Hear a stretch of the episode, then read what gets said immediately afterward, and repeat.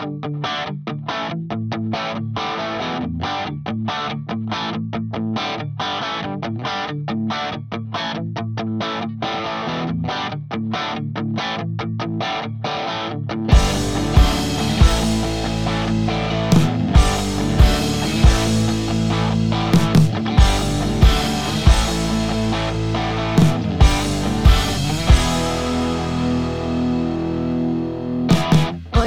meninas, boa noite, tudo bem com vocês?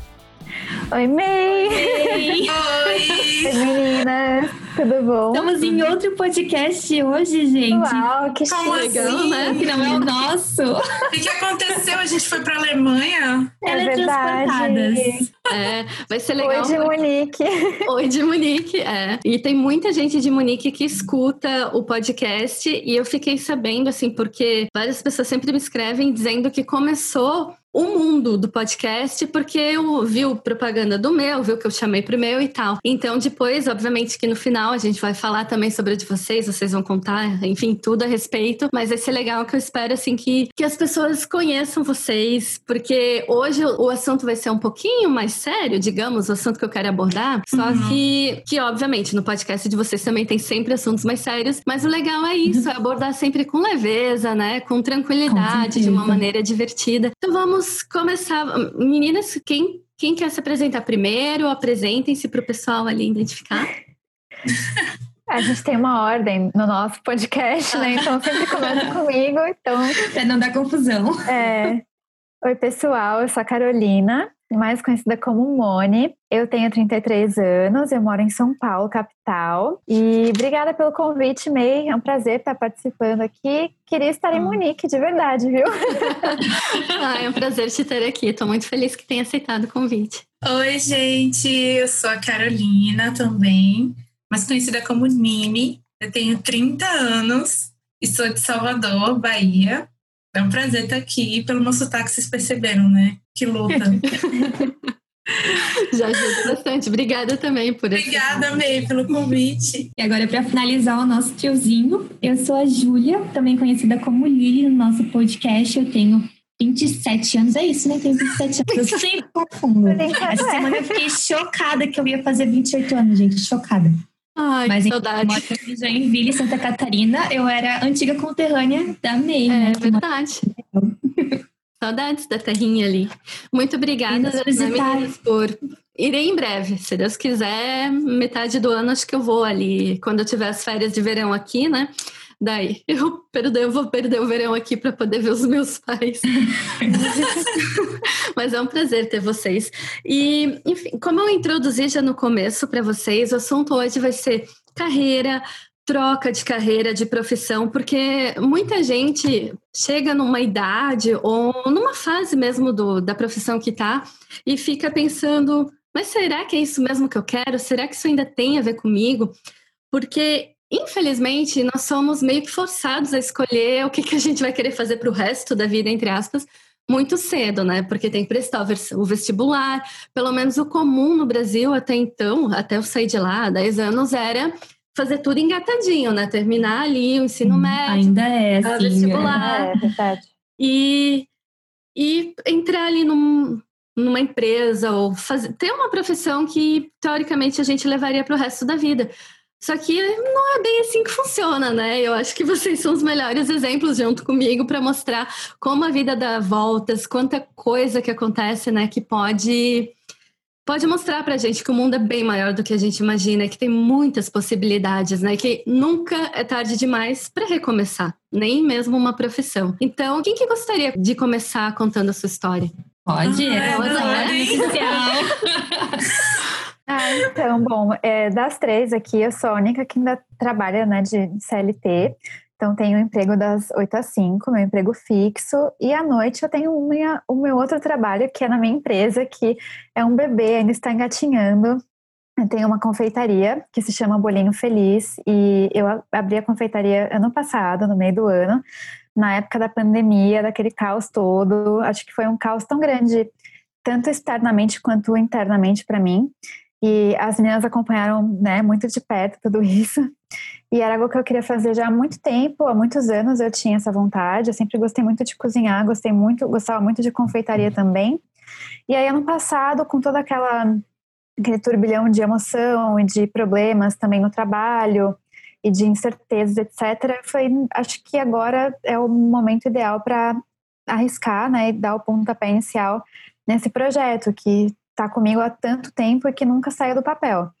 E hum. aí, graças à pandemia também, muitos cursos é, de confeiteiras famosas começaram a ser feitos de forma online. Hum. Então foi a, a hora perfeita. Aí comprei vários cursos, estudei, estudei, estudei, testei tudo.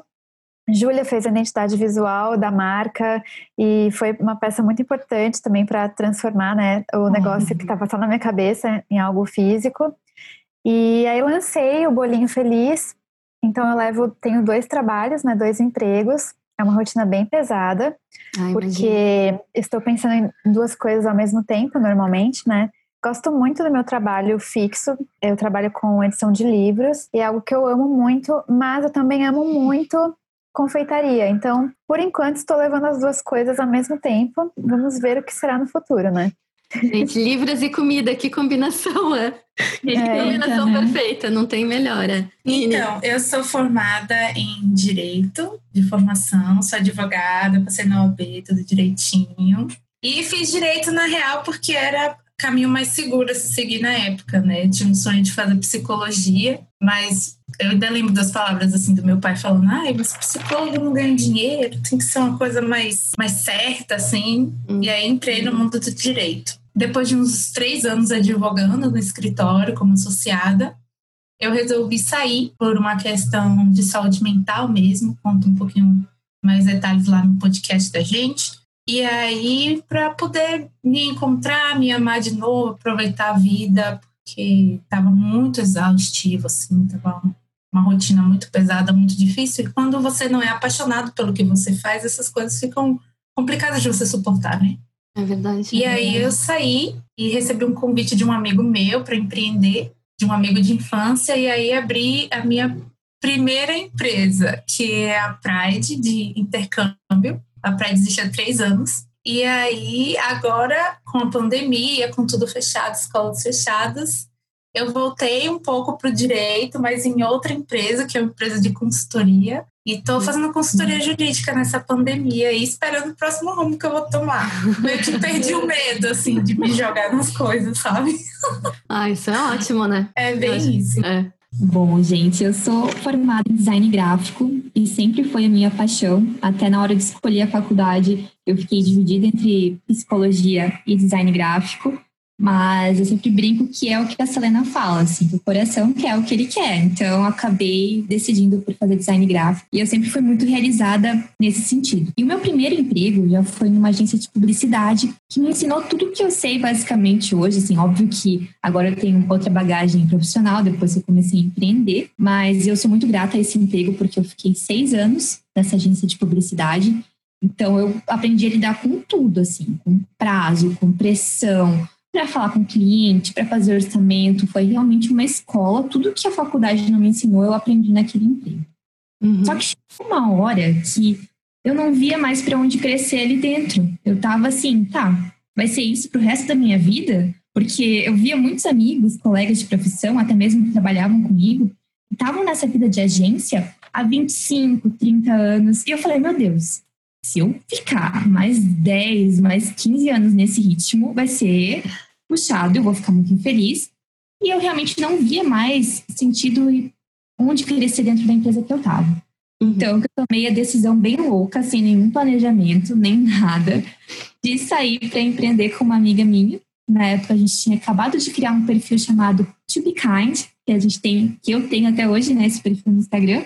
Na época, a ideia era fazer uma empresa de marketing digital focada em consultoria de redes sociais, né, que a gente dava curso, a gente começou a atender alguns clientes, né, cuidando da rede social do cliente. Então, começamos nesse mundo de empreendedorismo, até que um belo dia minha sócia resolveu seguir, seguir outros caminhos, e eu falei, meu Deus, e agora estou sozinha, não tenho ninguém do lado, eu vou passar fome. Mas tudo se ajeita, né? A gente se desespera um pouco, eu sou bem dramática, assim. Mas depois de, de um tempo eu consegui pegar os clientes que eu já tinha, consegui conquistar alguns novos, cuidando de redes sociais e também eu faço produção de conteúdo na Tubicard, então não deixa de ser uma renda extra também. E agora, finalmente, eu abri uma empresa, uma marca de papelaria, que é a Tube Loja, onde tem produtos com as minhas colagens autorais e eu espero muito que ela cresça cada vez mais, porque a minha meta é poder viver só das minhas empresas e não ter que atender clientes como freelancer. Essa é a meta. Já contei tudo aqui já. É, eu já ia dizer, já deu um monte, já deu um monte de spoiler do que, que seriam as minhas próximas perguntas, né? Não, mas e... se aprofunda daí nas próximas respostas. mas assim, que nem é, vocês duas, né, Nini e Lili, que decidiram já, que já fizeram essa, essa migração de trocar o CLT pelo CNPJ, né? Quais assim que foram os desafios que vocês encontraram, as maiores dificuldades quando deixaram de ter um salário fixo para empreender e ter uma renda variável? Aí todos. Qualquer, qualquer, qualquer dificuldade que você pensar aí, eu é. passei, assim. Primeiro porque é, a marca que a gente comprou não era uma marca nova, não era nossa, era uma marca que já era relativamente consolidada aqui em, Salvador, uma marca baiana e tal. Uhum. Então, quando esse pessoal estava vendendo essa marca, a empresa era empresa limitada. Então, para quem entende um pouco aí de direito empresarial, de coisas comerciais, é um, um buraco mais embaixo do que você empreender sozinho, abrir do nada, tudo lindo, maravilhoso. Não, tem todo o histórico de uma empresa, tem todo um parcerias antigas, dívidas. Aí você tem que zerar o passivo trabalhista. Quem entrou na época, 10 anos atrás, entrou com ação contra a empresa e aí já pagou tudo, não pagou, já foi, não foi. Uma uhum. confusão.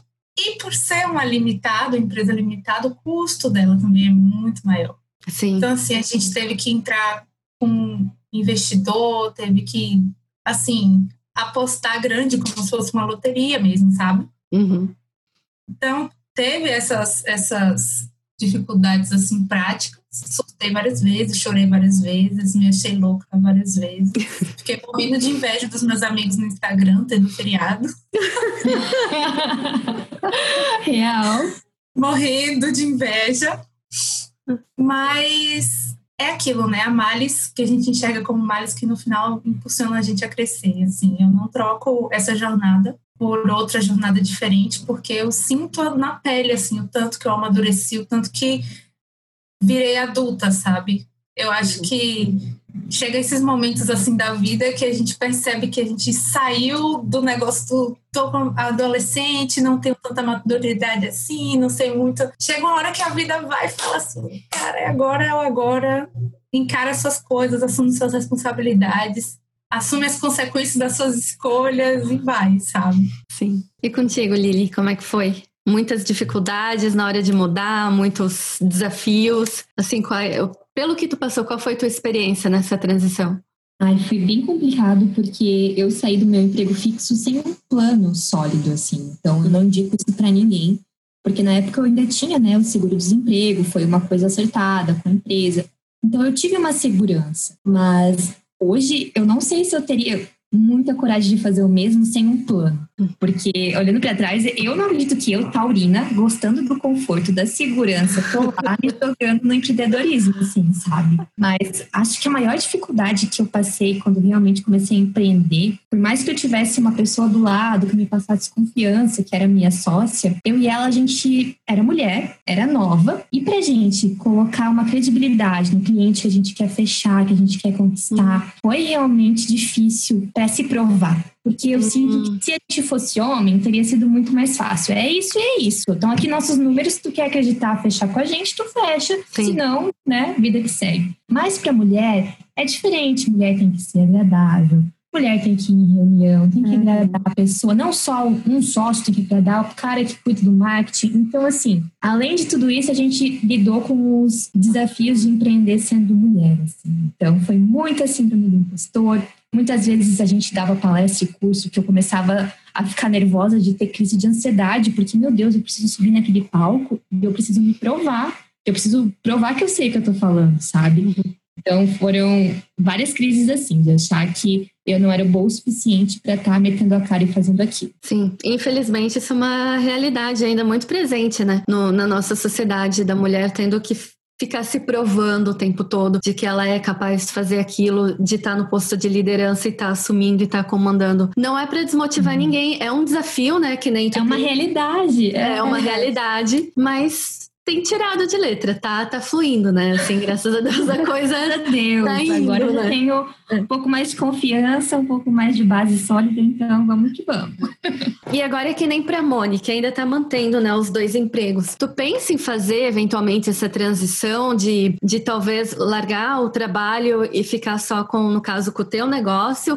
Ou é algo que tu ainda cogita ficar um tempo assim, levando os dois, trabalhando com os dois? Eu penso sim. Acho que quando, na verdade, quando a empresa de confeitaria me der o retorno financeiro maior do que o que eu tenho como CLT, Aí eu conseguiria largar, mas por enquanto ainda não. Mas adoraria, estou trabalhando para isso.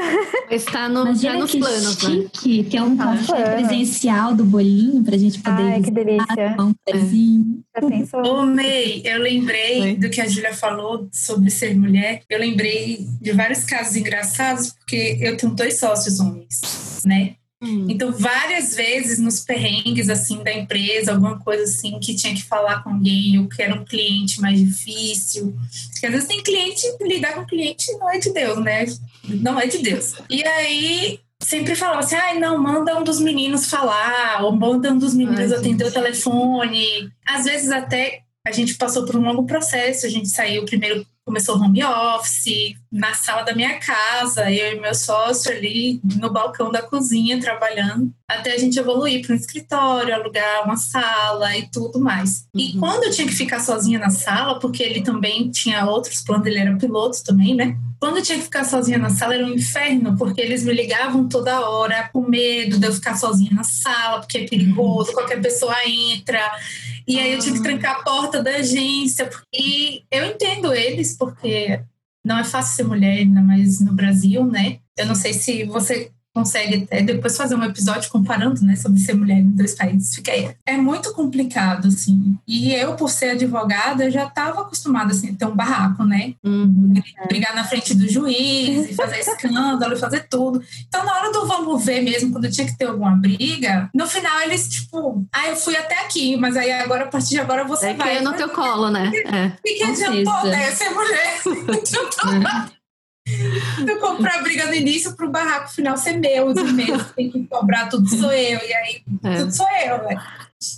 É engraçado isso. É verdade, mas tem uma boa dica. É, infelizmente, isso é uma coisa que está muito presente. A gente vê por aqui também como isso influencia. Não é em todos os lugares. Tem, tem empresas onde as coisas já estão um pouco mais evoluídas, assim, mas isso ainda é muito presente em toda a sociedade, infelizmente. Mas isso só prova como mulher realmente é um bicho forte, né? Porque tem sempre verdade. tanta adversi adversidade, tem sempre tantos perrengues, tem sempre tantas pedras que vêm no nosso caminho de tudo que é lado e ver que, por exemplo, vocês aqui não, não desistiram, estão né? ali e estão indo, só mostra que realmente pode mandar, né?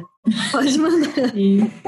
Mas, e vocês já tiveram algum arrependimento em relação às escolhas das carreiras de vocês? No caso, acho que essa vai um pouquinho mais para para Lili, assim, porque que nem como as outras já já trocaram para mim carreira, tu, tu se, é que tu se mantém ali né, no, na parte de designer, é, só trocou de ter um salário fixo, né, para ter para empreender teu próprio negócio. É, e tu falou que tu já sabia que queria que era isso que tu queria, que tu gosta muito. E dá para ver que tu tá realmente curtindo, ouvindo os episódios onde vocês falam de trabalho e agora também com a loja, com os produtinhos chegando, né? Dá para ver assim que, que tem muito amor realmente envolvido. Mas já bateu aquele arrependimento assim de, poxa, mas será que é? Ou a dúvida assim, né? Do que. Esses dias eu fui fazer uma limpeza aqui nos meus papéis e eu achei um como é que é o nome daquele comprovante de pagamento? Eu nem lembro o nome. Que Olerite. Contra-cheque. Isso, isso, Olerite, contra-cheque. E eu olhei para o meu salário que eu recebia na agência e falei, meu Deus,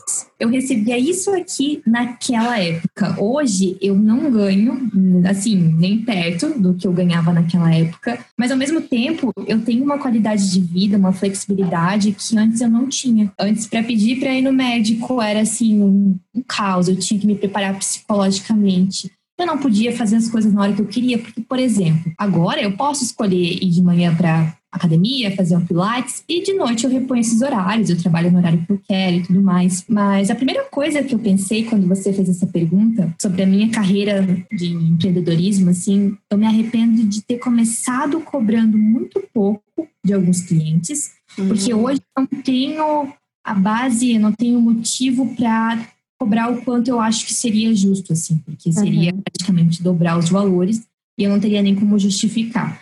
Só que em pleno período de pandemia, eu também não posso perder clientes, eu estou assim, em contenção de gastos, então eu me arrependo bastante de não ter cobrado pelo que eu achava que era justo no começo, porque agora complica muito mais. Já fica aqui a dica, gente, se alguém está empreendendo, já cobra desde o começo quanto vocês acham que vale o trabalho de vocês. Ele vale Isso é uma, isso é uma baita dica que tu tá dando, porque aqui eu também já trabalhei como redatora, produtora de conteúdo e tal, e eu também cobrava assim bem menos do que do que eu merecia, do que eu me preparei, já estudei, já fiz por merecer aquilo. Só que a insegurança é um negócio assim que se a gente não tratar corrói mesmo, né? Porque a gente sempre fica com aquele pé é, pensando, ah, mas se eu cobrar demais, eu não vou ter cliente. Só que a verdade sempre. não é assim. Né? É verdade. É, com o tempo a gente vai vendo que não, que a gente vai ter os clientes assim que, que a gente merece também, que é valorizam é o nosso trabalho. O trabalho. Isso vale até para bolo, gente. Fica a dica. Ah, é, eu já ia perguntar como é que tá. Nossa, foi muito difícil quando eu tive que montar o cardápio, né? Porque eu fiz todos os cálculos possíveis. Mas aí você vê tem gente que cobra um valor exorbitante para um bolo que não vale aquilo. Uhum. E tem gente que cobra muito pouco por um bolo que vale muito mais do que aquilo, né? Então, acho que o valor que a gente dá para o trabalho é o valor que realmente o cliente vai perceber, né, naquilo ali. Sim. Às vezes ele vai se decepcionar. Mas... No seu caso, não vai, amiga. No meu caso, acho que não. Mas é verdade, é. precificação é algo muito, nossa, complicado. Delicado. É. E é importante, que a gente falou já no começo, a pessoa se preparar para isso, porque realmente com o tempo depois, quando vai subindo, vai ficar, ah, mas por que se eu já estou pagando há tanto tempo X, por que, que eu vou pagar Y, né? Isso, é isso é uma boa dica. E essa pergunta talvez seja um pouco mais difícil, né, assim, de pensar, mas assim, com que idade vocês tiveram mais certeza sobre o rumo que vocês queriam tomar? Eu nunca tive. Então. É, Fica dois dias.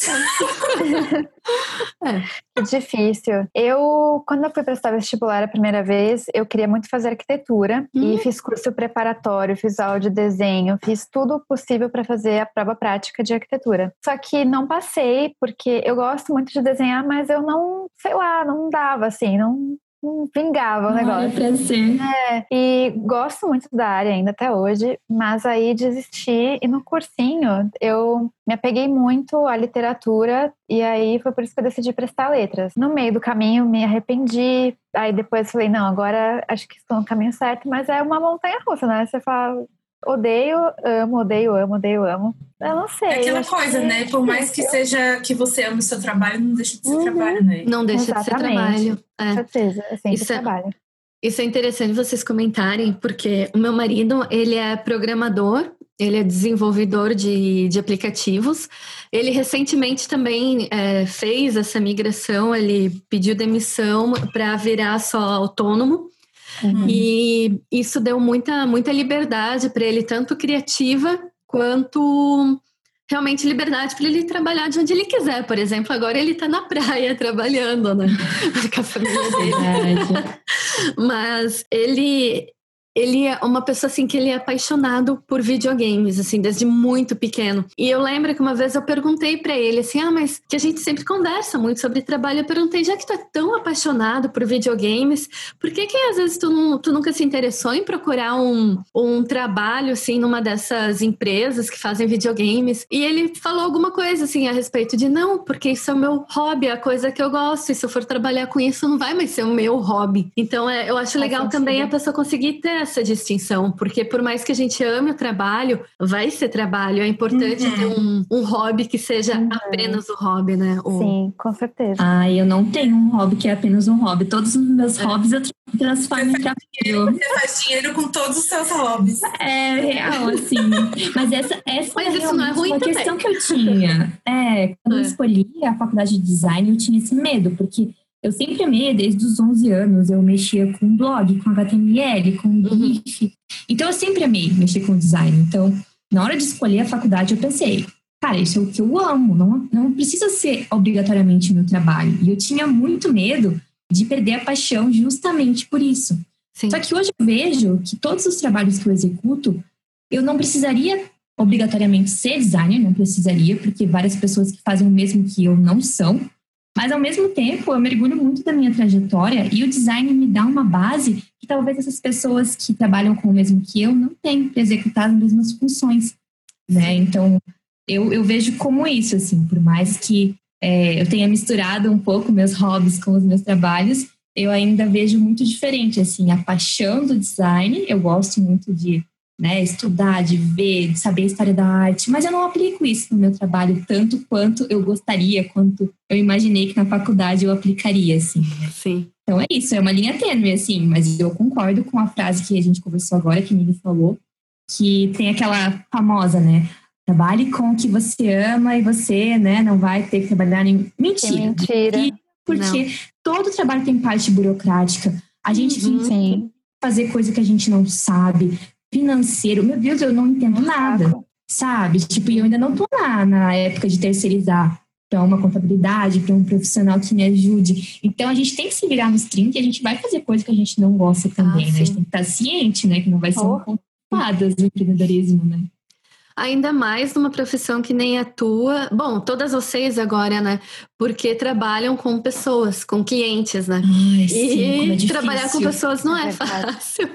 Não é fácil. Não, tem pessoas que são mais fáceis, mais simples de lidar, mas eu também já trabalhei bastante com clientes e, e não é fácil. Não é ainda mais quando, quando envolve ali a questão do dinheiro, de pagar por um serviço, né? Óbvio, a, a pessoa vai querer. Serviço, é. Mas realmente as pessoas, ainda mais se a gente for falar com pessoas conhecidas ainda, né? Porque Uhum. tem pessoas, às vezes, que vê que nem. Ah, Júlia, tu é minha amiga, tu é designer, é, eu tô precisando de um Ah. negocinho, mas é só um negocinho aqui. Mas tem. É Eu o que nunca mais pedi, hein, desconto. Não, a Nini é cliente fiel, uma das que eu mais amo. E também, meu Deus, adoro ter as duas.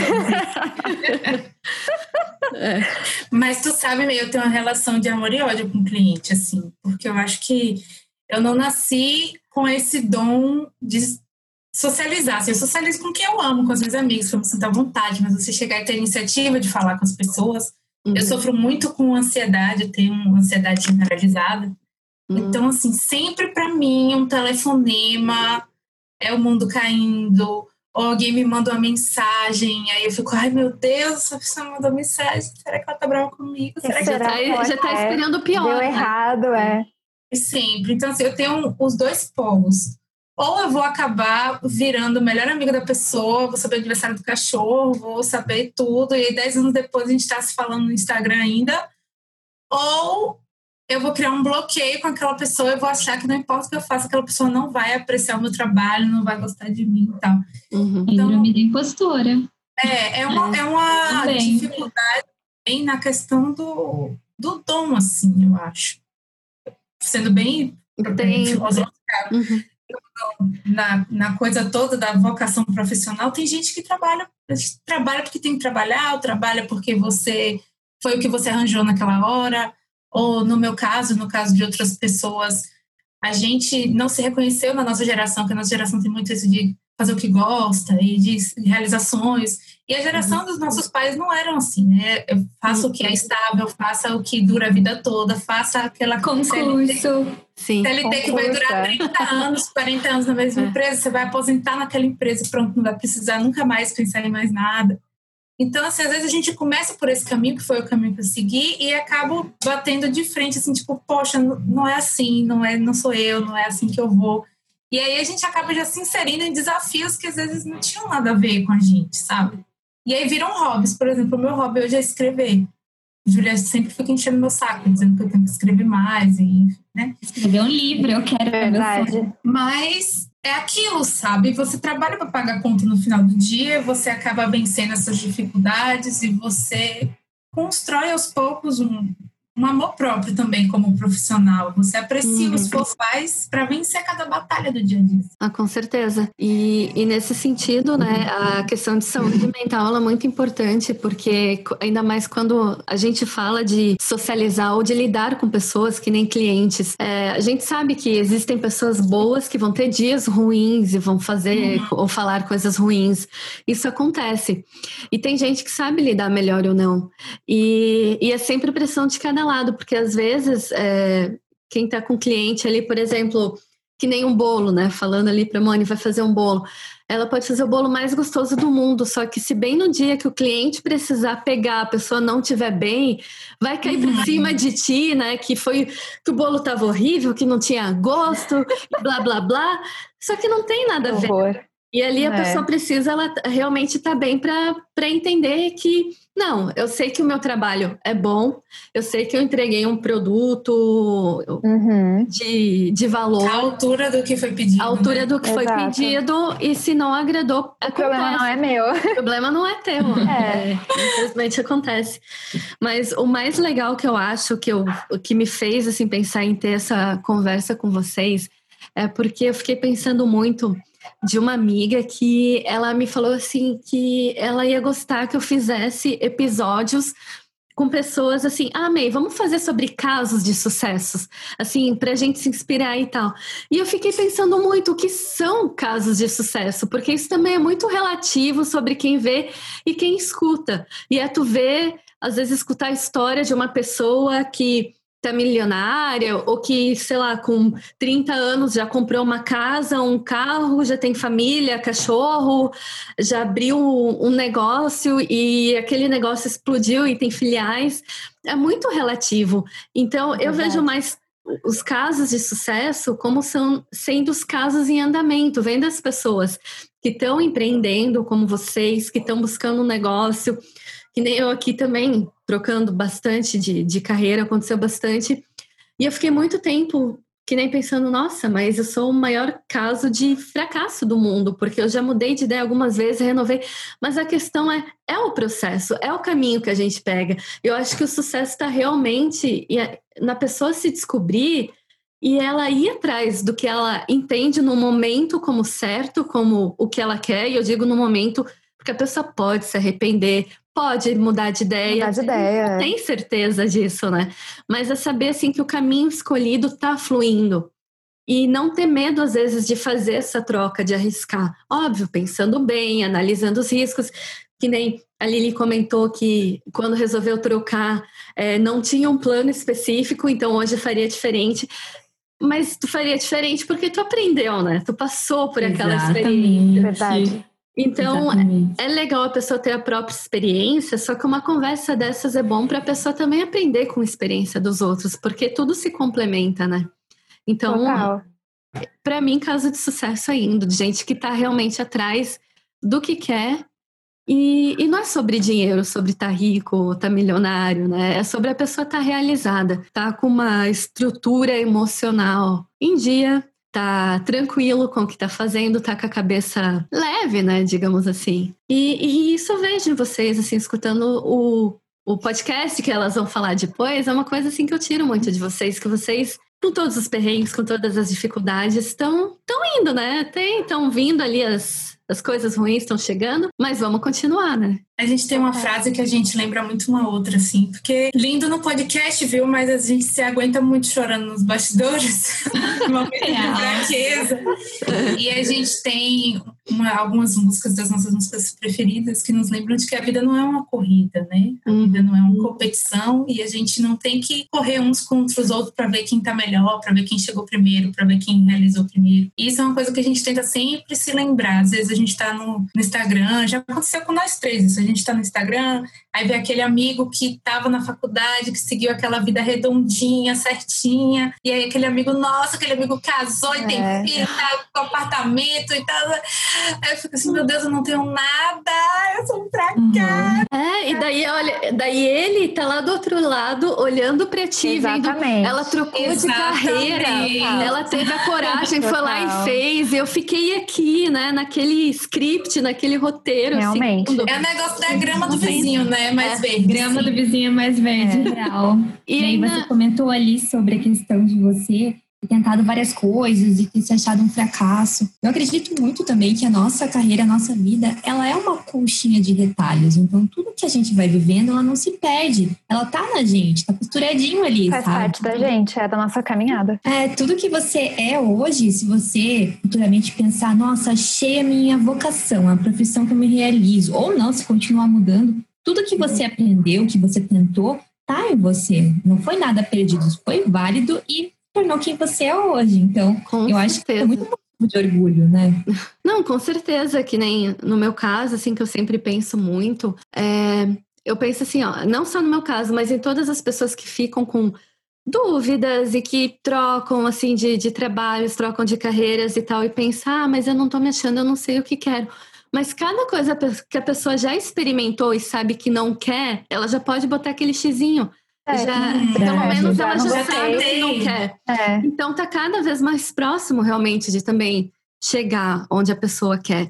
E se encontrar uma coisa que nunca vai ser igual para as pessoas, né? Que a gente cresceu com aquilo de que teria que escolher uma coisa e, e quase um cabresto, né? De ter ali seguir o resto. Mas não é assim. Eu acho que a gente tem sorte de viver num mundo tão globalizado, com tanta tecnologia e com tanta evolução, que nos permite buscar mais, arriscar mais. Óbvio que para muitas pessoas vai ser bem mais difícil que para outras, mas uma das coisas que influencia muito também é o pensamento, né? Como a pessoa vai virar a cabeça dela. Se ela uhum. vai, se a pessoa vai se, é, se segurar ou se ela vai se permitir. Porque muito vai da pessoa se permitir. Às vezes a pessoa pensa, ah, se eu tivesse uma oportunidade, eu faria isso e aquilo. Mas a pessoa está se dando oportunidade? Ela está enxergando uhum. ali os arredores? Tem isso também. Não, né? E, e que nem. É, como a Moni ainda não trocou, essa pergunta vai, vai mais para as duas ainda, né? Para Lili e para Nini, né? Que nem ali, resolvendo, ah, não, agora eu não quero mais trabalhar com direito, eu vou, eu vou ter aqui a empresa de intercâmbio e não, não quero mas ser empregada CLT, vou abrir meu negócio. Foram escolhas assim bem corajosas, né, de se fazer, super corajosas. Vocês, enquanto isso aconteciam, vocês se sentiam respeitadas pelas escolhas de vocês por ter essas ideias, essas trocas? Então, no meu caso, eu acho que eu tive que tomar a decisão e assumir as consequências da decisão. Isso também é algo que eu trabalho muito em mim, que eu penso muito no que as pessoas pensam de mim, eu penso muito na forma que as pessoas me veem, que eu não posso ser dada como, ai, Carol errou, Carol fez aquilo errado, você viu que aquilo deu errado. Isso para mim me matava, sabe? E assim, você passar para uma faculdade de direito, que são cinco anos dificílimos, e você trabalhar em órgão público, trabalhar em escritório, e estudar, passar na OAB, ter a sua carteira da OAB, e aí agora do nada você quer mudar, você quer sair é a mesma coisa que dizer que eu fiquei louca. A mesma coisa que eu falar que eu sou desequilibrada, sabe? Mas é aquilo que você falou de se encontrar. A gente fala assim, ah, porque eu não me encontrei, porque eu não me encontrei. Eu acho que a gente se encontra várias vezes na vida, em várias fases diferentes da vida. Então, naquela hora eu precisava me encontrar. Eu fiz uma escolha que eu sabia que era pela minha saúde mental. Eu estava quase com 100 quilos. Eu chegava em casa exausta, sem energia, porque eu também não tenho energia e a ansiedade piora mais ainda isso, né? É. Eu sabia que se eu não, não tomasse uma atitude por mim, não tinha carreira que me fizesse ficar feliz, assim, sabe? Não uhum. apenas por eu não estar fazendo algo que eu amava, mas eu perdi as coisas que eu mais apreciava na vida, assim, que era o tempo de qualidade com a minha família. Eu trabalhava muito longe da minha casa, então eu passava duas, três horas para chegar em casa. Tinha uhum. vezes que eu chegava com a roupa do corpo, já dormia exausta e acordava 5 horas da manhã e tinha que sair de novo. Assim, eu me perdi no processo, sabe? É uhum. natural. Uhum.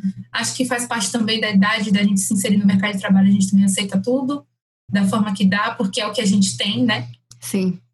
E eu assumi para mim que eu fiz uma escolha por mim, sabe? Acima do, do, do salário, acima do risco, ah, não, vou fazer isso porque eu quero tempo, eu quero acordar com sol na janela. eu quero almoçar com os meus pais, eu sou filha única, então assim, ah, eu, eu prezo.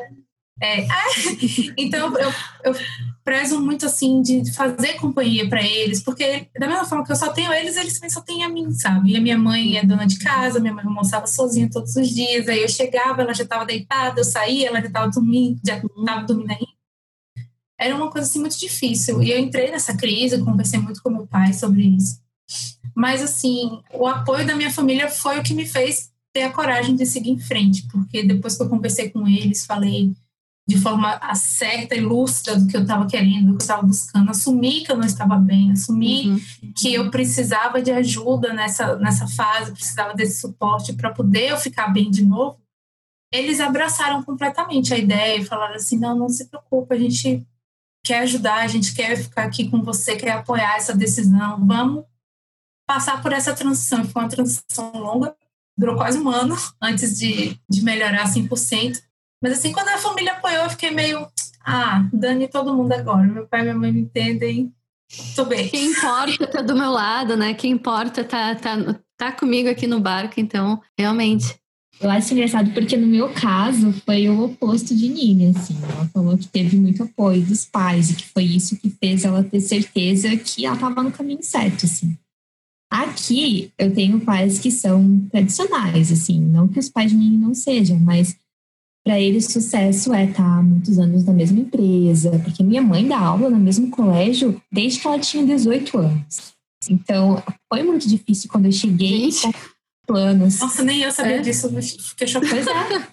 Ela só saiu do colégio uma época que ela foi morar em Brasília com meu pai, depois que casou, mas depois que ela voltou para Joinville, ela voltou para o mesmo colégio, para o mesmo emprego. Então foi uma decisão bem difícil, assim, porque quando eu contei, quando eu compartilhei, eles acharam que eu tava ficando doida, né? Tipo assim, o que, que tu vai fazer?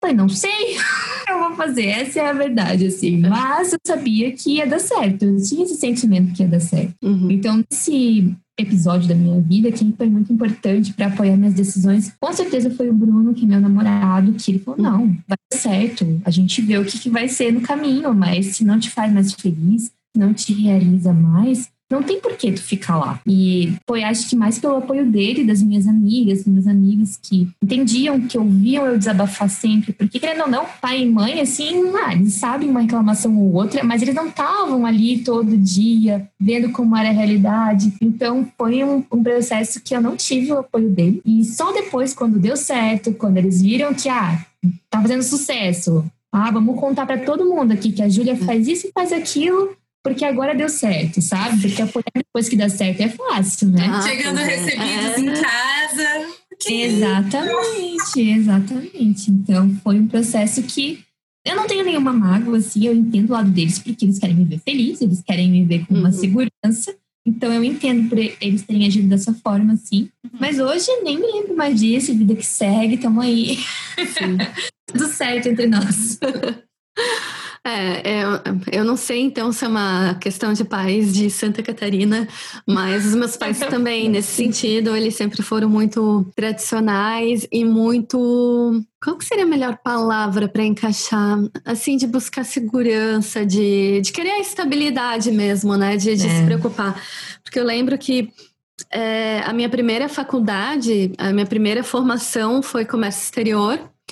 Só que não foi, uh, só que não foi a minha primeira faculdade. A minha primeira faculdade mesmo foi ciências contábeis, porque na época eu trabalhava na loja da minha tia madrinha, eu trabalhava na parte administrativa e eu gostava daquilo, estava indo bem, só que chegou um momento que eu não estava mais feliz, eu não queria mais aquilo para mim também, e eu quis mudar de área. Então, quando eu quis trocar sair de lá de onde seria ah mas é é uma loja assim que é que é da família que é, é um emprego garantido lá para ti é um lugar que tu pode ficar que tu pode se aposentar e tal. Então eu lembro que quando eu fui querer trocar de trabalho ali é, meus pais assim eles ficaram muito preocupados muito muito muito preocupados. E, e tentaram por muito tempo me convencer do contrário de ficar lá de enfim, engolir mais coisa, de ter mais paciência, mais aquilo, sabe? E, mas enfim, eu tomei a decisão, mas eu achei muito lindo que no meu primeiro dia de, de trabalho novo, no dia que eu acordei, o meu pai botou um bilhetinho na minha bolsa me desejando oh. sucesso e oh, pelo primeiro novo dia. Aí eu já ia chorar. Eu chorei muito e eu tenho o bilhetinho guardado até hoje. Ai, que fofo. É, então, muito assim, fofo. eu, eu acordei pensando, ah, vai. Porque eu sempre fui muito. Eu não sei se por ser filha única ou pela criação ou por uma mistura de coisas, mas demorou. Pra... Ainda hoje é difícil para mim fazer coisas que, que eu sei que meus pais não, não acham legal. Também é coisa de filha única, eu acho. eu precisa de uma aprovação, assim, né? Pelo menos é, um pouquinho. Precisa. Sim. Pelo menos um então, check para saber que eu tô indo no caminho certo. Isso. Desde, eu lembro assim que, nossa, precisei de muita terapia para começar a me sentir adulta e dona da minha vida, uhum. porque quando eu tô com os meus pais, eu ainda me sinto, sabe, a, a, filhinha dos meus pais. Você se submete é. naturalmente, né? E daí eu penso, nossa, mas eu já tenho 30 e poucos, eu tenho 30 e fiz 33 anos semana passada, né? E eu pensei, nossa, só que quando eu tô com os meus pais, eu não me sinto, penso, é, é, estranho isso, né? E eu, ah, eu vou lá na minha amiga. Ai, mas essa hora não tá muito tarde? É, muito isso. e eu, não, né? Eu vou rapidinho. E de querer, precisar vezes impor um pouquinho do tipo, não, eu sou adulta, tenho minhas decisões. Só que, enfim, é, às vezes é complicada essa parte, mas eu tenho um relacionamento com os meus pais que, que eu não teria diferente. É difícil essas partes, mas gente, nós somos muito unidos, assim, realmente a gente conversa sobre tudo, somos muito abertos e isso sempre foi muito importante para mim. E por mais que eles já foram várias vezes contra ou não entendiam certas escolhas minhas, no fim eles vinham dizer que eles queriam me ver feliz, então que eles iam torcer para que tudo desse certo sempre.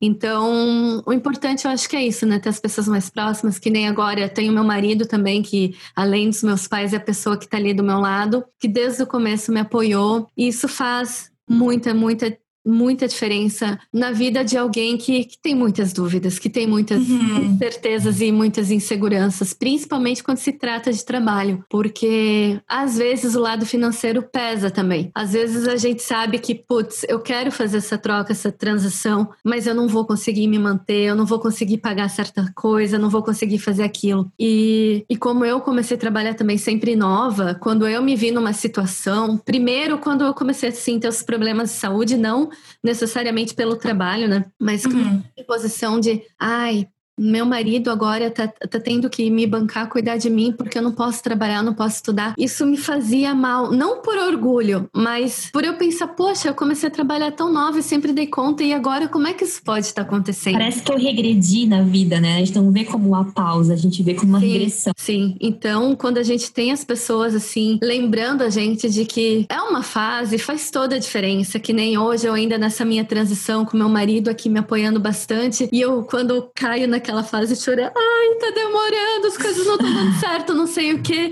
tu, tu vai me abandonar e tal, que daquela crise, ele sempre olha para mim, eu, eu tô aqui contigo, eu tô te incentivando e eu tô te ajudando, tô fazendo isso junto contigo, porque eu confio em ti e eu sei que é uma fase, eu sei que é. Então isso dá tranquilidade.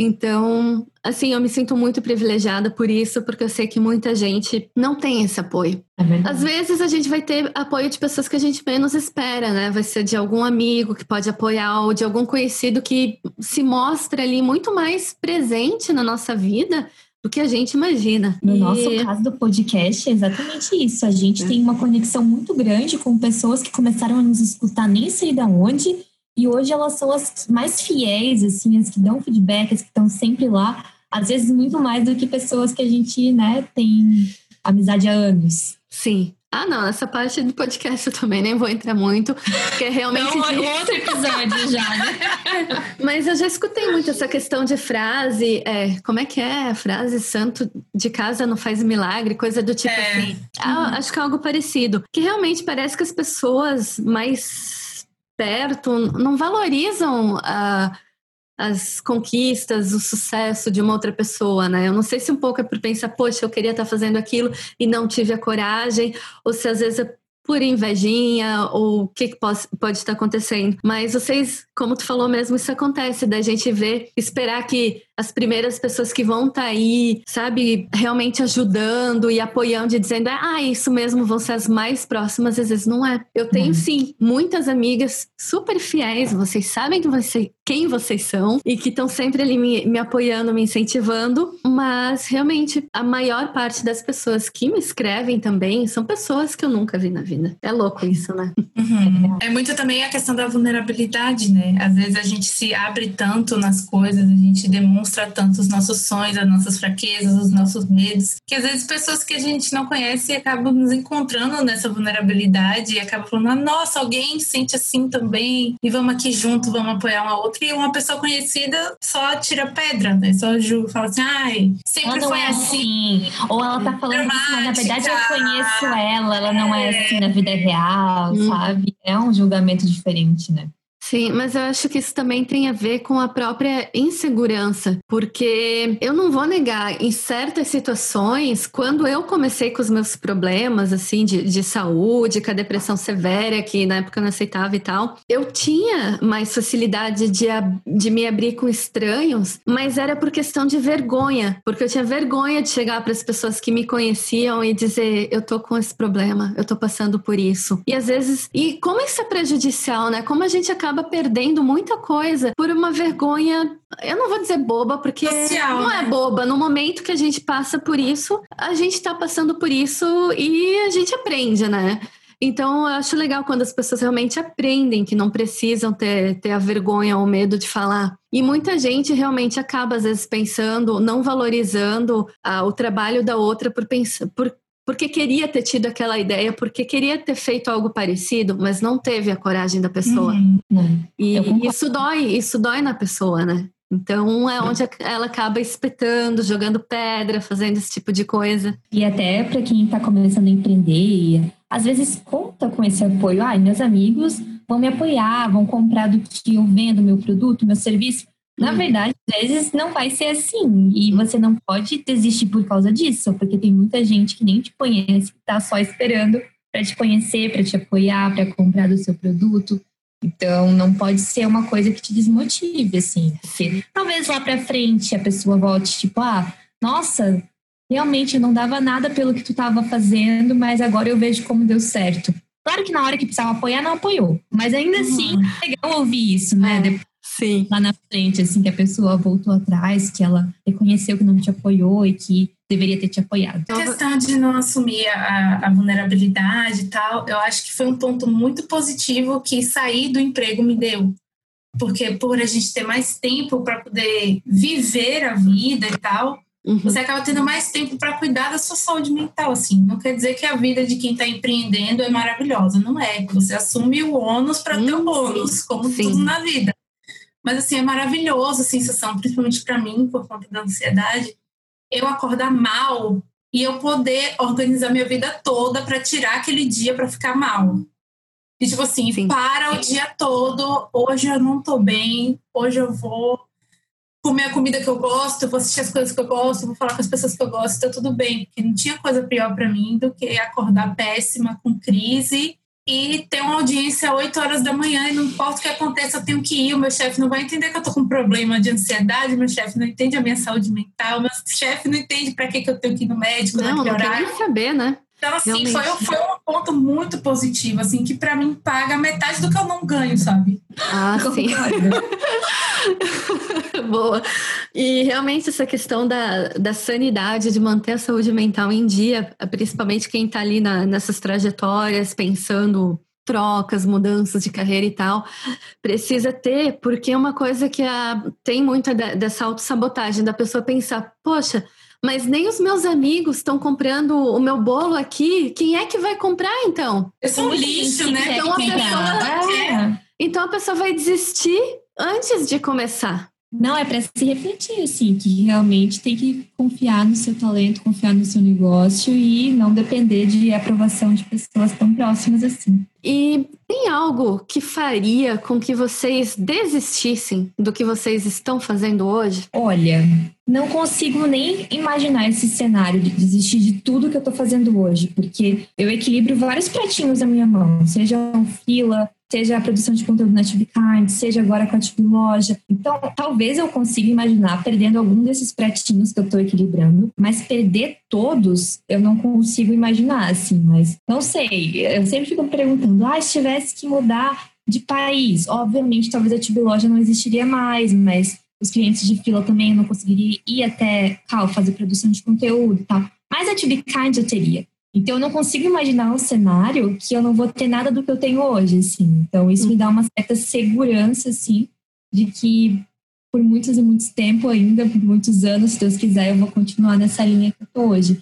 Mas eu vou ser bem sincera que várias vezes que eu perdi alguns clientes, principalmente nessa pandemia, é, quando alguém me falava assim, ah, então vai, procura um emprego, procura um emprego CLT falava, não, porque a paz que eu tenho hoje, nenhum dinheiro paga, sabe? Eu não, não consigo imaginar hoje tendo que voltar se não fosse por uma questão de extrema necessidade. Por exemplo, assim, ah, preciso bancar alguma coisa aqui em casa, um tratamento para os meus pais, ou um tratamento, sei lá, alguma coisa assim, sabe? Que eu precisasse de um dinheiro certo, fixo e que fosse alguma coisa muito alta, porque querendo ou não, beleza, passei muitos anos fora do mercado CLT, mas ainda tenho toda a bagagem, tenho experiência, então não acho que seria impossível voltar. Mas eu seria bem feliz, sendo bem uhum. sincera.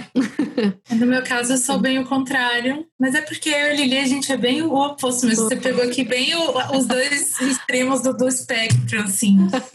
Eu super amanhã troco. Assim, eu sou, eu tô aberta a sonhos. É, sou uma pessoa muito sonhadora também, muito vibes. Uhum. Então, se eu me apaixonar muito por alguma coisa, eu quero ter a oportunidade de poder abraçar isso e viver essa realização, sabe? Porque também eu sempre bato muito na tecla lá no nosso podcast que, diferente da Júlia, eu não vejo o meu propósito no meu trabalho. O meu trabalho ele não é um reflexo de quem eu sou, ele é apenas um meio para eu continuar sendo quem eu sou. Sim. Né? Então, assim, qualquer trabalho que vier, se eu conseguir fazer com excelência, se eu sentir que eu gosto daquilo que eu estou fazendo, eu faço. Independente se é na consultoria, se é abrindo outra empresa, se é trabalhando de outra coisa, contanto que eu sinta que eu continuo sendo Carolina, assim, que eu continuo exercendo aquilo que eu gosto de exercer na vida das pessoas, tocando as pessoas individualmente mesmo, sabe? Diferente da Júlia, que eu já, eu já entendo que o que ela faz é mais vocação, sabe? Não é uma mera, ah, é porque eu quero empreender, não é o empreender por empreender. É empreender também para ter independência e tudo, mas tem todo um propósito no que ela, no que ela faz, que acaba que para ela fazer o que ela faz, ela tem que empreender, sabe? Uhum. É meio que, que, que assim a diferença. Tá, e é legal tu abordar essa diferença entre vocês duas, porque são dois perfis diferentes que às vezes as pessoas colocam em questionamento para saber qual tá certo e qual tá errado. E daí dá para mostrar que não tem certo e errado, tem o que é o que faz sentido para a pessoa ou não. Porque realmente tem pessoas que, se não tiverem aquele trabalho, aquela profissão, aquela carreira, elas vão ficar mal e vão, vão morrer. É uma parte realmente grande da vida. Isso acontece com muita gente e não é errado. Assim como também não é errado querer ter o trabalho como um meio de viver que nem tu colocou. Um meio de poder ter o dinheiro para comprar o que tu quiser, comer o que quiser, ou viajar e fazer as coisas, né? Então, são, são perfis diferentes. Cada perfil pode funcionar. O negócio é pessoa tentar entender o que, funciona para ela. Até porque tem muita gente que nasce com, é, com digamos, não, não seria o dom, porque, tipo, tem o dom e tem, digamos, um talento que a pessoa pode desenvolver. Às vezes a pessoa é. É, acha que não nasceu para empreender, mas pode estudar, aprender aquilo e se dar super bem. Assim uhum. como também tem gente que pode ver, não, eu me dou melhor num emprego formal, CLT, com salário com fixo, e, e não deve se sentir menos por isso. Ah, não, tá todo, todo mundo ali empreendendo, tendo seu próprio negócio, agora com home office e tal, e eu tô aqui na empresa contratada. Se, se é o que deixa a pessoa feliz, se, se tá fazendo sentido, eu, eu acho ok. Eu não diria que tem um certo e um errado. E Até outra... porque a gente tem ciúme também, a gente tem inveja do povo CLT, viu? A gente, a gente tem. É. A Mônia, ela tem uma jornada dupla. Ela tem uma jornada dupla, ela trabalha muito, muito, muito. A gente fica até falando meu Deus, como é que a Mônica tem o mesmo dia que eu? Tipo assim, como assim? Eu tenho 24 horas, ela também tem, não faz sentido. É. Mas quando ela chega e fala assim, não, porque tal mês é minhas férias. Que é isso, férias? É de comer? E isso também me leva a num outro tópico, que é a questão assim da segurança que a gente estava falando, que eu lembrei de um ponto também, que antigamente fazia mais sentido, hoje eu acho que não faz mais sentido esse negócio de, ai, tu tá no teu trabalho, fica aí que tá garantido. Uhum. Porque não tá garantido. Isso quando o meu marido começou a fazer o freelancer e daí ele foi convidado a fazer mais horas para o freelancer, né, para continuar trabalhando para aquela empresa, só que para se dedicar mais para o freela, ele teria que abrir mão, né, do, do emprego formal dele aqui. Ele ficou com muita dúvida em vários aspectos e, e eu falei para ele assim uma coisa que a gente tem uma ilusão da segurança no trabalho, porque na verdade, tipo, eu já tive trabalho formal, já fui demitida, eu sei como é que é. Então, não, não, isso é uma ilusão que a gente tem. Eu tô num trabalho, tô fixo aqui. A gente às vezes acha que não vai sair do trabalho, mas alguém esperava uma pandemia? Exatamente. Pegava, né? E de repente um monte de gente com o trabalho fixo, certinho ali, é um monte de gente que deixou de empreender anos atrás, de buscar novas oportunidades. De repente, nessa pandemia, perdeu o emprego de qualquer maneira. Perdeu. Acho que a maior ilusão é a gente achar que a vida, a gente tem alguma certeza na vida. Que né? a gente tem algum controle. A gente esquece de viver hoje, de ser feliz hoje, de se realizar hoje, uhum. contando com o futuro que a gente ainda não tem. É, e que a gente não sabe como vai ser. Ninguém aqui está dizendo que é para a pessoa ser irresponsável, muito pelo contrário, né? É bom não, pensar em cada passo que vai dar, mas não deixar de dar o passo, né? E, e que nem agora, Humberto, ele tá super feliz que ele trocou. É, ele não tem mais. Aqui não tem, não existe 13 terceiro, né? É, mas as férias é uma coisa boa, porque a maioria dos. Aqui é muito por contrato. Então é difícil hum. dizer como funciona, porque vai mudar coisinhas entre o o contrato de uma pessoa com a outra. Mas que nem o meu último emprego equivalente ao CLT aqui na Alemanha, eu tinha 30 dias úteis de férias. Que, que implicava... Uh, é. Maravilha! Então, tem gente que acaba fechando contrato com tipo 27 dias úteis de férias, né? não são 30 dias corridos que nem no Brasil. Então, e a pessoa pode também tirar quando quiser, por exemplo, tirar em folgas, ah, eu quero, sei lá, segunda-feira eu não quero. Aqui tem muito mais dessa. O que a Alemanha me ensinou muito nessa questão de trabalho é a questão da pessoa ser mais flexível. Eu fui, eu cresci sendo meio que um robozinho para seguir uhum. uma linha, então muito uhum. da minha terapia foi por causa dessa mudança na cultura, porque o brasileiro trabalha Ai, pra caramba. Muito muito. Pra, e não vive direito, né? E não, não vive. Aproveita. E é muito importante, eu acho legal essa busca que vocês fizeram pelo bem-estar, porque a gente só tem uma vida, né? Então, se fica é. lá só, ah, não, eu vou trabalhar, me matar aqui para daqui a alguns anos eu poder viajar, e a gente não sabe se a gente vai estar tá vivo para poder viajar? Se não vai ter outra pandemia? Deus me livre! Não. Então é bom poder conciliar isso, né? Isso. É bom a gente pensar todo dia de manhã que a gente está fazendo o melhor que a gente pode. Eu acho que não tem muito para onde correr. Assim, eu tô com o que eu tenho, com o que eu sou, com os meus recursos, com as pessoas à minha volta, eu tô fazendo o melhor que eu posso. Sabe? Se orgulhar disso, se orgulhar do caminho, se orgulhar das lutas, se orgulhar de que até aqui você esperou tudo, então tudo que vier você vai esperar também. Não vai vir nada que você não vai poder esperar. Amém. Exatamente. Amém. Amém. Agora, vocês acham que as profissões atuais, vocês, no caso, a, Nini está com as duas, né? Paralelo ainda com consultoria jurídica e com a empresa né, de, de intercâmbio. E a tua Lili de, de designer. Vocês acham que essas profissões de vocês são valorizadas social e financeiramente? Não, nem um pouco. Nem um pouco. nem um pouco, é. Nem um pouco. Olha, a consultoria jurídica. Isso, né? É difícil.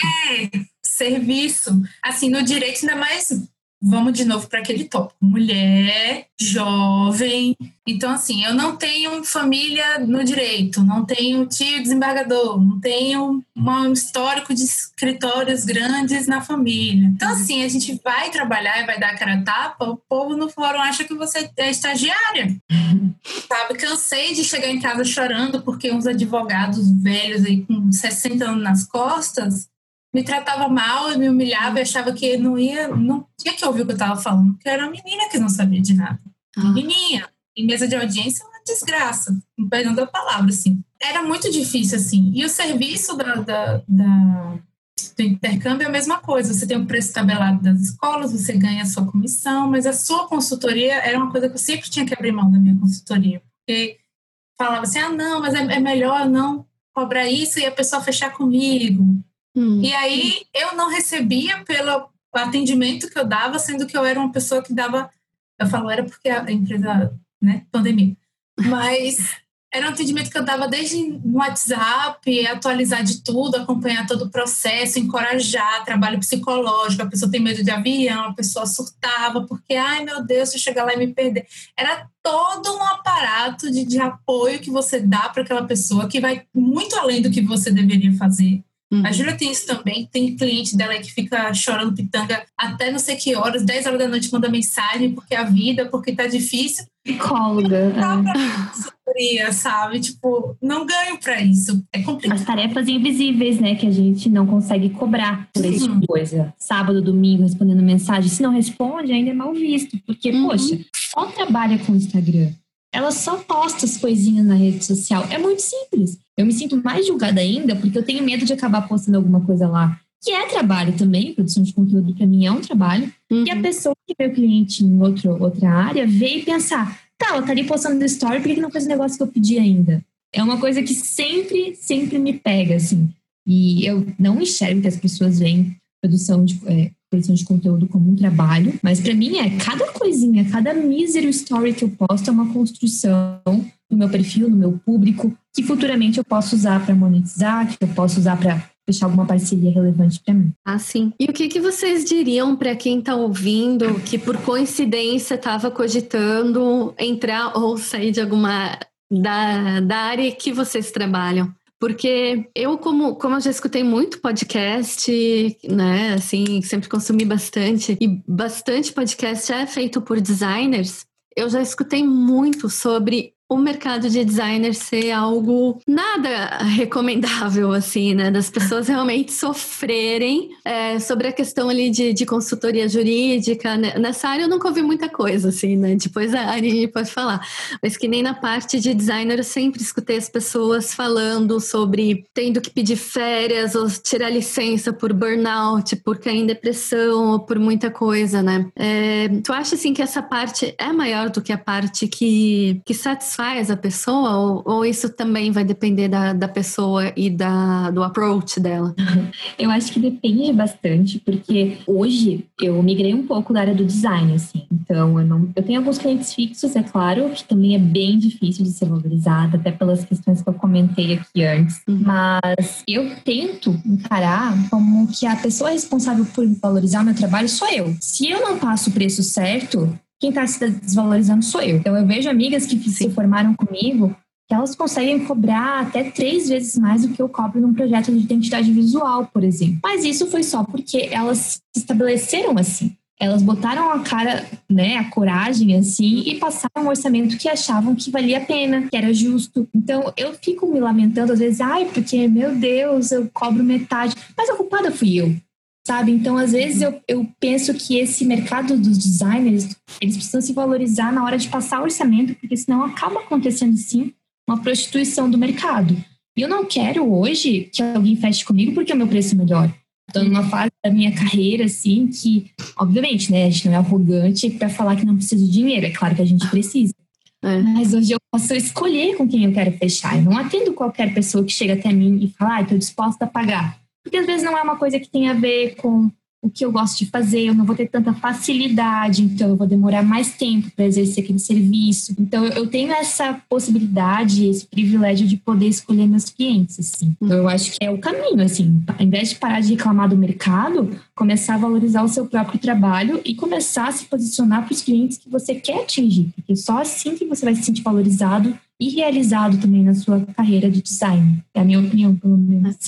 É, no meu caso, assim, eu não sei se vocês sabem, mas, por exemplo, a OAB, né, que é a Ordem dos Advogados do Brasil, ela não é, apesar dela ter a nacional dela, ela é diferente em cada estado. Ah, então, isso assim, eu não assim, sabia. É. O advogado, há pouco tempo. O advogado de São Paulo não é o mesmo advogado de Santa Catarina, que não é o mesmo advogado da Bahia. Hum. E aqui na Bahia, principalmente, Na época que eu advogava, eu nem procurei saber se isso ainda existe não tinha piso para advogado. Ah. Então, assim, eu particularmente, eu não sei se também é uma questão de vocação, de eu nunca ter me identificado 100% com a área, mas uma coisa que eu que tive lá dentro pude perceber que é uma profissão, às vezes, muito ilusória, que a gente se acostuma a se acomodar e a viver numa ilusão que não existe, assim. Então, você vê muita gente de salto alto, muita gente maquiada, que passa um glamour e depois entra no carro, tira e tá cansado, tem que pagar aluguel e não tem dinheiro mas tem que desfilar ali com a roupa bonita, tem que ir no fórum fazer bonito. Tem que, tem que, tem que manter a imagem, né? Aparência. E o que, que você faz? E se você é membro do clube tal, você vai no clube dos advogados, passa o final de semana, não vai? Então, assim, para quem entra muito no, no, do nada, assim, nesse universo, você fica ali nos primeiros dois anos, três anos, quatro anos, cinco anos, você meio que acostuma a viver uma vida falsa. Hum. Você acostuma a passar um perrengue, você acostuma a ser desvalorizado. Eu tenho colegas que até hoje ganham R$ 1.500 trabalhando todo dia da semana, trabalhando sábado, trabalhando domingo. E como é uma profissão de associado, você não tem o regime CLT, então você não ganha hora extra. Então, assim, é um trabalho duro,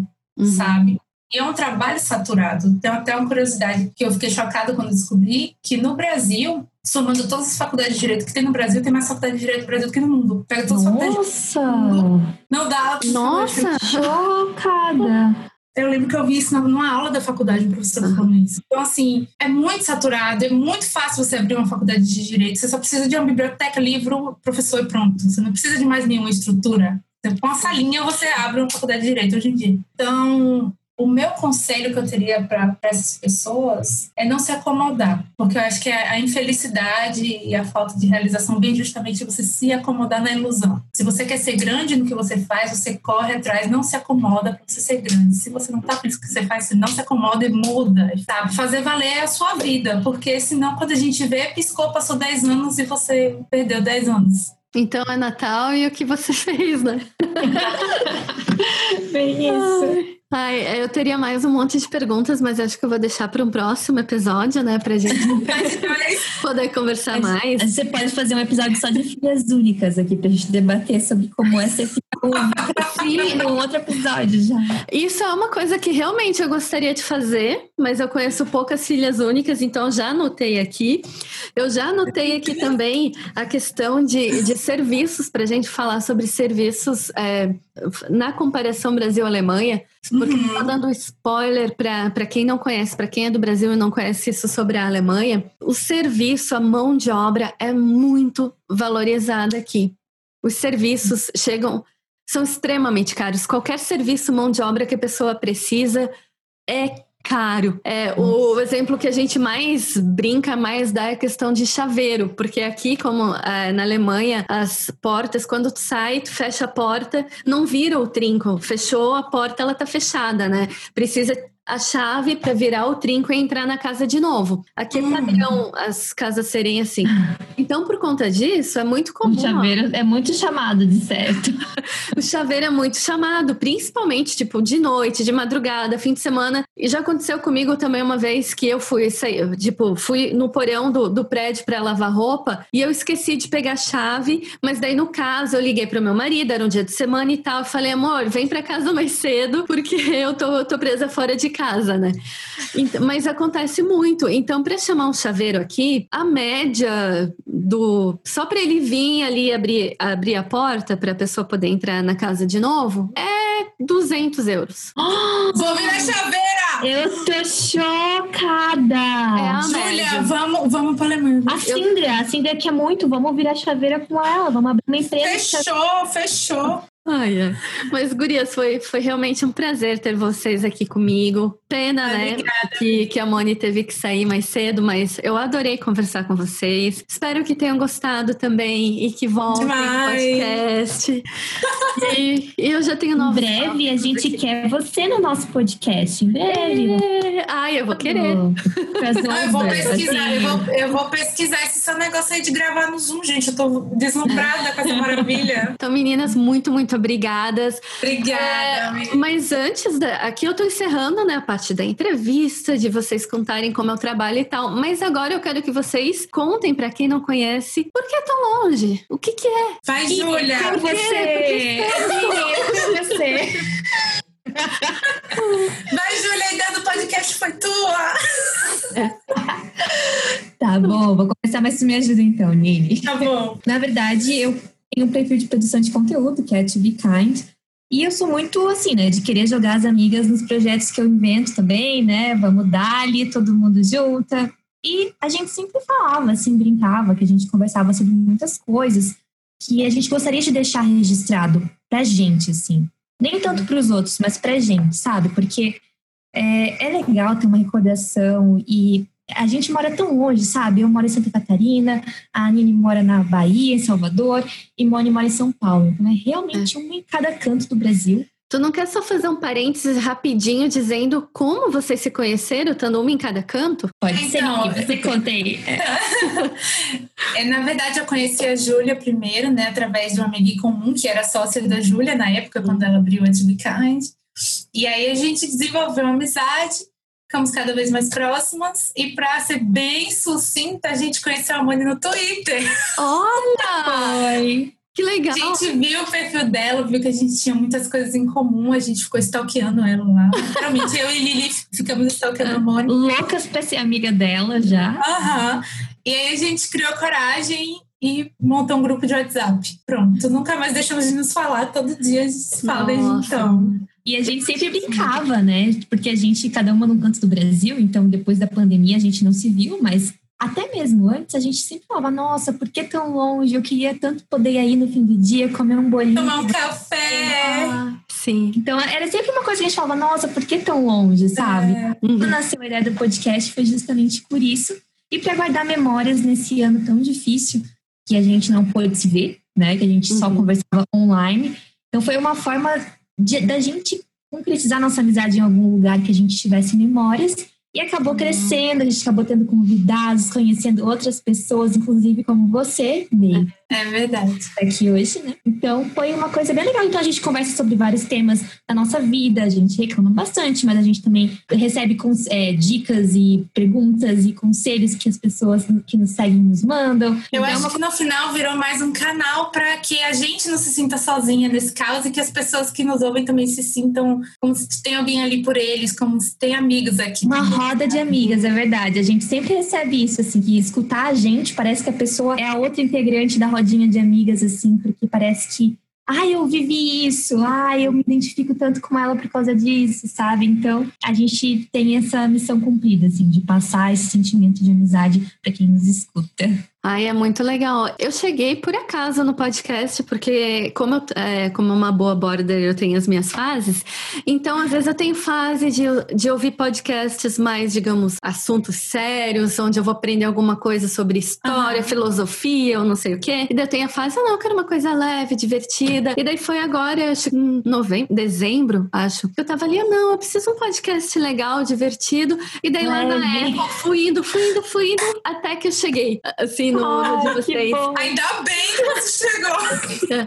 E eu acho muito legal porque tem tudo, assim, realmente de, de um perfil de, de amizade. Porque tem desde os assuntos mais leves, como vocês comentando ali o amor pelo K-pop, pela cultura, né, coreana, Coreano. em geral, pelos doramas e as comidas e tal. E também tem os, os assuntos sérios, a hora de compartilhar ali as coisas que estão passando. O último episódio que eu escutei, o de hoje eu não escutei ainda, porque não deu tempo. Porque porque para mim entra aqui de madrugada. Eu não sei o horário que vocês postam. Ah, para mim entra de madrugada. É. é. E... é de domingo para segunda, a gente. A Síria posta de noite domingo, mas a gente divulga na segunda de manhã. Ah, tá. É, porque para mim entrou hoje de madrugada. E é verdade.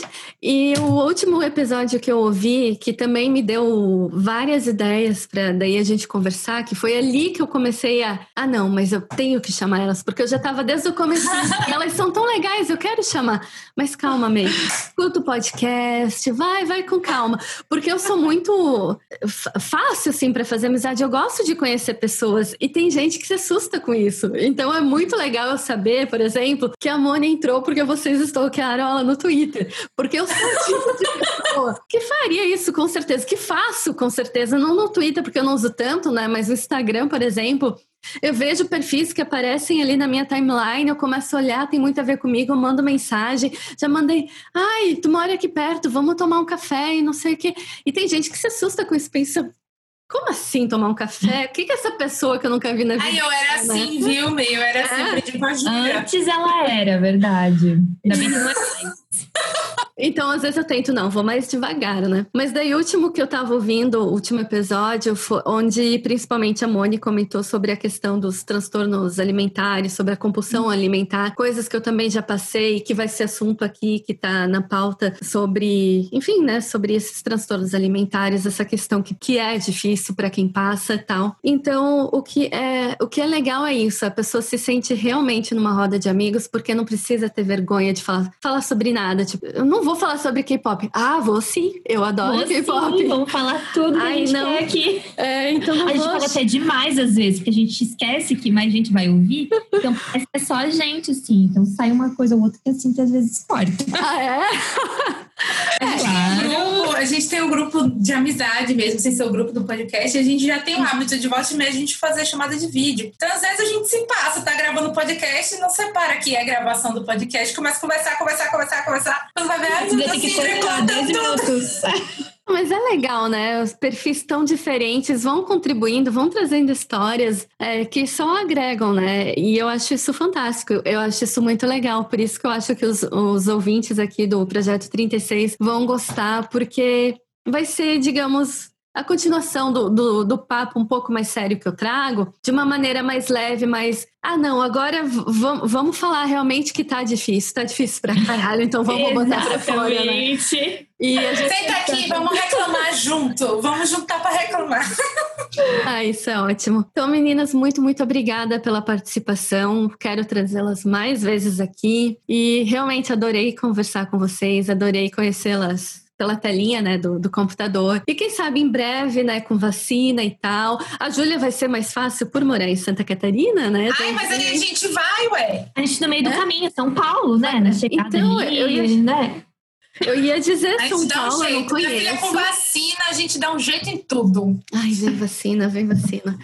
Então, muito obrigada. Espero que vocês obrigada. que estão ouvindo a gente tenham curtido esse papo. E espero que vocês tenham gostado e se divertido, tanto quanto a gente aqui, que tenha sido bom para vocês. Então, beijão, com pessoal. Certeza. Boa semana para todo Beijo. mundo. Tchau, gente. Beijo, May. Beijo. Obrigada, May.